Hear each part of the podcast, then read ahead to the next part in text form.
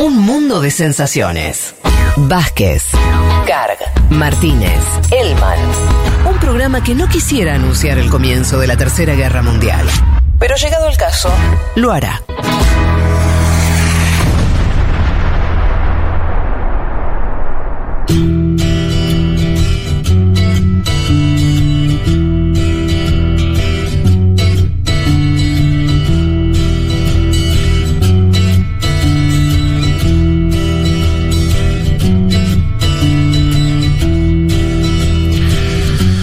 Vayamos a una de las cosas que prometimos al inicio de este programa, que tiene que ver con el, la efeméride de los 50 años de una de las fotos más famosas del siglo XX, que es esa niña corriendo eh, atrás del fuego del napalm. Sí, la foto que seguramente todos y todas nuestros oyentes en algún momento vieron, eh, pero creo que se conoce poco detrás de esta historia. No sé, ¿ustedes conocen algo más que, que la foto? La verdad que no. El contexto, digámoslo de vuelta, Claro, años eh, 72, sí. ¿no? Porque son 50 años, es Estados Unidos ya en los últimos años de la invasión Sí. a Vietnam, una guerra donde la perdió militarmente, ni hablar éticamente, digo éticamente porque esa foto fue como el símbolo de la bestialidad de Estados Unidos prendiendo fuego eh, aldeas donde vivían eh, niñas como esta. de Sí, la- de y de hecho vamos a ver que no es solo Estados Unidos, sino es Estados Unidos con los propios vietnamitas del sur, ¿no? Claro. Eh, quemando su propia población. Bueno, como decía Fede, si se cumplen 50 años, esta foto fue tomada el 8 de junio de 1972 por Nick Ut, que era un fotógrafo de Associated Press.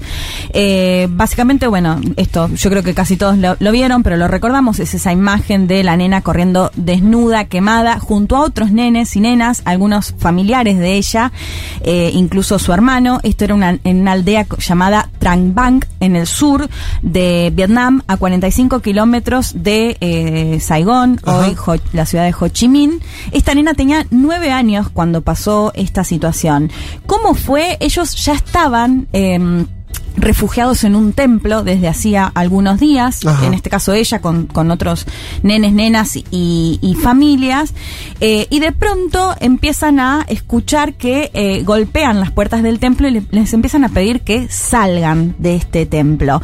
Pero si les parece, la escuchamos a ella misma, eh, creo que no la mencioné, Fan, em, Fan T. Kim Fook, que es esta chica de nueve años que hoy tiene casi 60 cómo, o sea, contaba cómo fue eh, este momento en el cual empiezan a correr y sobre todo la parte en la que cuenta, porque ella fue quemada por Napalm, cómo genera, cómo es eh, quemarse justamente con esta especie de eh, combustible, estos lanzamientos de bombas de con- por la cual fue quemada. La escuchamos a, a ella.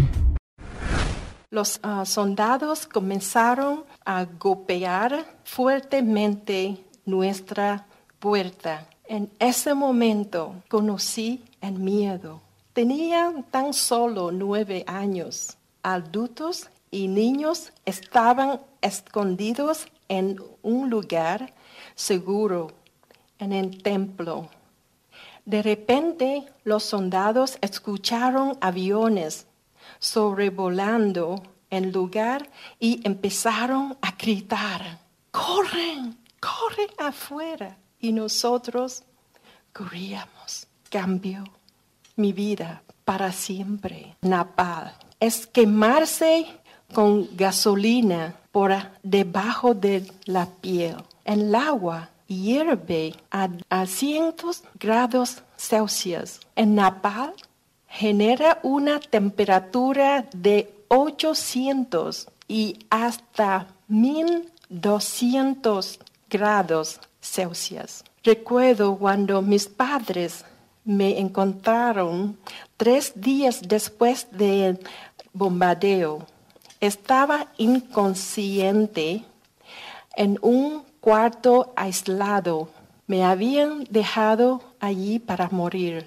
Pasé 14 meses en el hospital y tuve 17 operaciones. Muchas veces casi muero. Uf. De- es largo el audio, pero lo dejé. Esto es una, entre- una charla que da ella de más de una hora, pero me parecía súper impactante No, esto para tener una noción de cómo quema el napalm. De hecho, ella dice: el, el dolor, el dolor es eh, indescriptible. Cuando cuenta lo de los grados, ¿no? Porque vos te quemas Sí. con agua hirviendo. Sí, para 80 que te para el mate, 80 grados. Sí. Ella te dice 10 veces más que eso. Ay, Sí. ay, ay. Y y cómo lo cuenta, bueno, por debajo de la piel. ¿Qué pasó con esta chica? Bueno, como ella lo cuenta, escapan del empiezan a atacar con eh, estas bombas de napalm, que ahora vamos a contar bien, porque fue algo que, eh, que, digamos, que lo hizo Estados Unidos o que lo capitaneó Estados Unidos, pero lo hizo con los sub eh, vietnamitas, ¿no? En pleno conflicto entre el norte o, o, digamos, lo- los comunistas con el sur apoyado por Estados Unidos. Eh, la situación es que este fotógrafo que mencionábamos, que también es, es vietnamita, le saca la foto, 21 años tenía, le saca la foto y eh, automáticamente se sube al auto y empieza a llevar a todos estos chicos y estas chicas, entre ellos... em, bueno, a, a Kim Fook, de quien estamos eh, hablando, y él cuenta que no la querían atender porque les decían, esta chica se va a morir. De hecho, hay otras imágenes, hay videos incluso de familiares de ella que, que finalmente mueren. Eh, bueno, y es impresionante cómo él cuenta, se les caen la- los pedazos de piel, o sea, ella está sin ropa porque la ropa em- empieza a, a desaparecer, ¿no? Eh, y bueno, entonces él cuenta cómo la lleva a los hospitales que están cercanos, no los quiere atender, los amenaza diciéndoles, si ustedes no atienden, yo mañana voy a publicar esta foto diciendo que acá se murieron estos nenes porque ustedes no lo quisieron atender. Bueno, finalmente a ella la aceptan y ahí como cuenta, los padres la encuentran tres días después. Eh, es interesante porque esta foto al otro día eh, recorre el mundo. Ah, ya es inmediato el efecto. es La- la inmediato e incluso es previo a que sus padres la encuentren Claro, en el hospital. Pues se la encuentran tres días después. La encuentran tres días después eh, con los hospitales desbordados eh, y lo que ella cuenta también es impresionante porque va a pasar 14 meses internada. Ella contaba que la metían en la bañera para sacarle los- las partes de, de su piel que ya no servían y que cada vez que le hacían ese proceso se desmayaba del, del dolor. dolor. Y 17 operaciones va a tener Ah, hasta no hace mucho. De hecho, bueno, perdió gran parte de la sensibilidad, sobre todo eh, se puede ver en, en otras imágenes en la espalda, ¿no? Es que sobre todo se quema en la espalda y en un brazo, bueno, acerca de la situación que tuvo que, que vivir. Pero si nos vamos más a la cuestión bélica, estos lanzamientos de las bombas Napalm que les contaba, eh, lo escuchamos a Ezequiel Ramoneda, él es coordinador del Centro de Estudios del Sudeste Asiático del Instituto de Relaciones Internacionales de la Universidad Nacional de La Plata, que nos contaba un poco acerca de eh, quiénes fueron los que lanzaron estas bombas de Napalm que quemaron a esta chica, entre otros vecinos de su aldea. La escuchamos. Digo, el terror de la, de la guerra, no solamente, bueno, por el hecho en sí mismo de la desgracia humana, de cómo afecta la guerra, sino también por todos los inconvenientes y los males entendidos, porque de hecho ese lanzamiento no fue, digamos, un ataque de fuerzas norvietnamitas en ese momento, sino que fueron justamente por las mismas fuerzas survietnamitas, que eran los mismos survietnamitas que habían bombardeado zonas aledañas justamente en este pueblo, enfrentándose a, la insurgencia de, las fuerzas de, Vietnam del Norte y de alguna manera atacaron a los, a los mismos civiles que estaban en el territorio, que debieran haber estado defendiéndolo. Entonces, justamente digamos, en, esa en esa desgracia surge esto, que muestra bueno, justamente digamos, esa terrible pérdida de la inocencia de, esta ahora mujer, que sigue viviendo, que se transforma en una gran vocera, y ahora voy a mencionar sobre esto, de, de la guerra. Bueno, esto, ¿no? Eran los, los propios oficiales del sur de Vietnam eh, quemando a su propia población, o sea, a su po- población, ¿no? A quienes se supone que eh, defendían. Y acá lo que dice Ezequiel acerca de ella se convierte en una vocera de la guerra. Bueno, porque como mencionábamos, esta es la foto, si se quiere, icónica, ¿no? De, de la guerra de Vietnam que recorrió eh, todo el mundo. Pero a su vez, la historia de ella es bastante interesante porque ella cuenta que quiso estudiar medicina, pero que el gobierno vietnamita eh, básicamente no la dejó estudiar porque eh, la llevaba para conferencias, para que dé entrevistas, cuestiones que ella no quería hacer. Finalmente, eh, ella cuenta que se reúne incluso con el premier y le pide que quiere estudiar medicina y la envían a Cuba.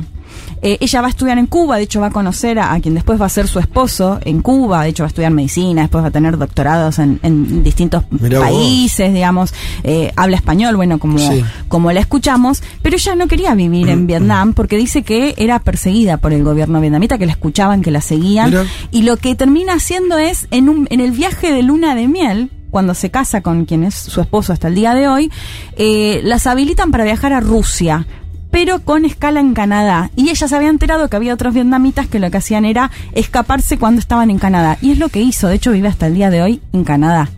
Eh, ¿Y qué, cómo es la cuestión con el gobierno vietnamita? ¿Cuál es esa...? y que, que no se podían ir del país, bueno, al menos en el caso de puntualmente de ella, lo que ella dice es que la, que, que la estaban como investigando todo el tiempo, que no Ah. podía hablar en contra del gobierno, bueno, que se sentía súper eh, limitada y por eso es que decide eh, escapar.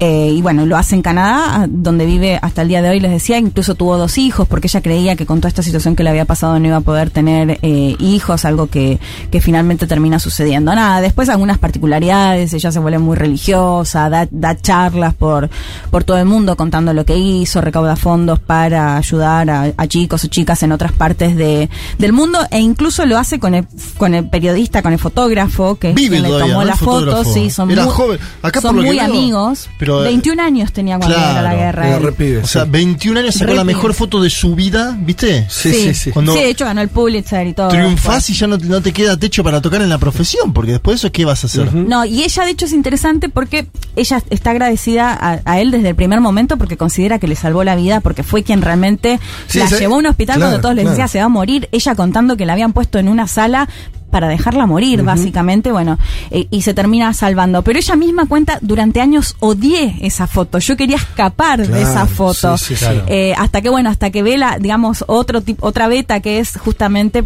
eh, con su foto poner sobre la mesa la cuestión, bueno, más de la paz o de lo que significa eh, la guerra. De hecho, con esta cuestión que les contaba de la religión y de la cuestión del perdón, incluso se va a reunir con el capitán estadounidense que comandó este ataque en el cual ella fue quemada. O sea, se termina convirtiendo en amiga del capitán. Esto se puede ver en una entrevista eh, que está en YouTube, en una charla, perdón, de ella de una hora y pico, eh, donde muestra cómo se reúne después con este, con este capitán, ¿no? Algo, bueno, un poco insólito, pero que sucede con, con la vida de, de ella. Eh, y para ir cerrando, quería, o no quería dejar de mencionar, ¿no? Eh, tomábamos la foto porque creo que a veces no dimensionamos de la relevancia que puede llegar a tener o el impacto que puede llegar a tener una imagen tan fuerte. Otra que la, la- recomiendo que la busquen, que Ezequiel me, lo, lo mencionaba también, es esa foto, no sé si ustedes la vieron, de un monje budista que se prende fuego. Esto fue un 11 de junio de 1963, es decir, previo a la guerra de Vietnam, pero 있고요. Ya cuestionando algunas de las medidas que se tomaban desde el gobierno del sur. Es una foto también muy, muy impresionante y muy icónica. Pero hay una tercera imagen que se da en esta guerra de Vietnam y que golpea muy fuerte a Estados Unidos, ¿no? Y a la crítica a la guerra de Vietnam y lo que mencionabas antes, Fede. De hecho, se habla del trauma de Vietnam y tiene que ver con esa foto de cuando los soldados estadounidenses volvían en bolsas de esta guerra cuando, bueno, un poco al modo argentino, ¿no? Estamos ganando la guerra y de pronto veían cómo volvían los soldados eh, muertos. Lo escuchamos, escuchamos el último audio de Ezequiel Ramoneda que nos hablaba acerca del impacto que tuvieron estas fotos de la guerra de Vietnam también.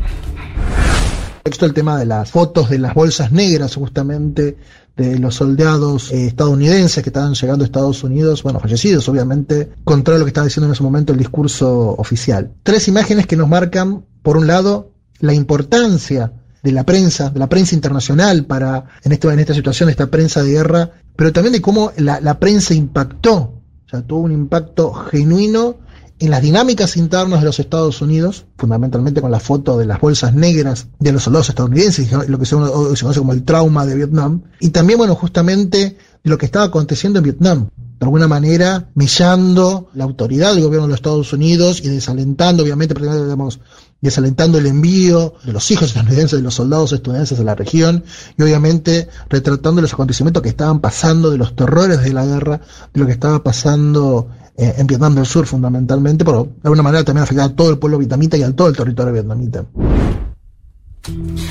Bueno, estas bolsas negras, ¿qué va a pasar en Estados Unidos después de la guerra de Vietnam? Van a intentar, de hecho entiendo que lo hizo Clinton, prohibir que se saquen fotos a los soldados muertos, a eh, lo que ya tiene que ver con, el, digamos, los, los entierros y demás. Y va a ser durante la administración de Bush con eh, la invasión a Irak que directamente les va a prohibir a los fotógrafos o fotoperiodistas que se acerquen justamente a, eh, a los féretros, ¿no?